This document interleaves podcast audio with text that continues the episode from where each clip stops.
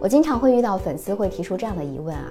就是会觉得与回避型伴侣交流沟通，感觉对方总是很被动、很消极。那么跟这类人谈恋爱，就好像跟自己谈恋爱一样。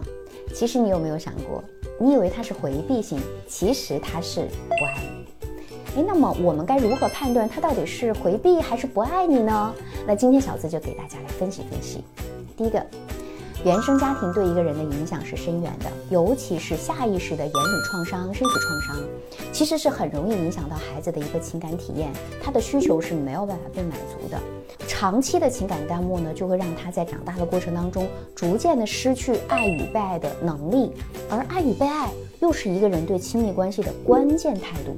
所以，当一个人的原生家庭有问题，那么他在成年之后就很可能存在精神或者心理的障碍，那么亲密关系一定会受到影响，势必容易形成回避型依恋。那如果一个人的家庭状态良好，那么出现上面问题的概率相对就会低很多。当然，我们虽然不能把原生家庭的好坏和回避型完全划等号，但是我们可以评估出大概发生的几率。这其实是有助于你去考虑对方是真的回避型，还是因为不爱而逃避跟你的关系。第二，我们会发现啊，大多数回避型的性格都会比较冷。他们对自己的关注是要远高于对他人的关注的，那对异性呢，更是习惯性的选择退避三舍。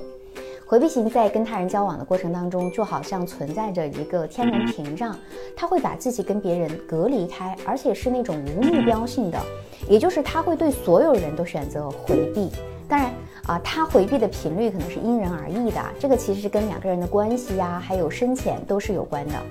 另外，在越亲密的关系当中，回避型就越可能回避。比如，你发现他跟你的沟通比较被动，但是跟同事的交流好像没有什么障碍。不过，基本上也是仅限于工作，不会有其他事情或者深度的交流了。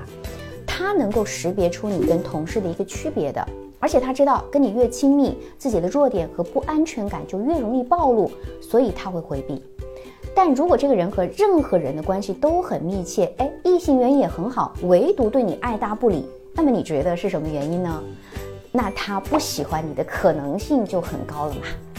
第三个，如果这个人真的很喜欢你，即使他是回避型，其实他也会主动跟你联系的，哪怕频率会很低，哪怕方式会很别扭。但如果一个人对你的一切行为和感受都无所谓，就置若罔闻，那么他内心里面不一定是在乎你的。尤其是你们已经相处一段时间了，在一起了，但他还是只顾着自己的感受，完全不管你。就算你跟他表达过你的感受啊，你的诉求，他还是不管不顾，也不会理会你的情绪。那么很可能这就表示对方不是真的爱你。我是小资，关注我，影响千万女性，收获幸福。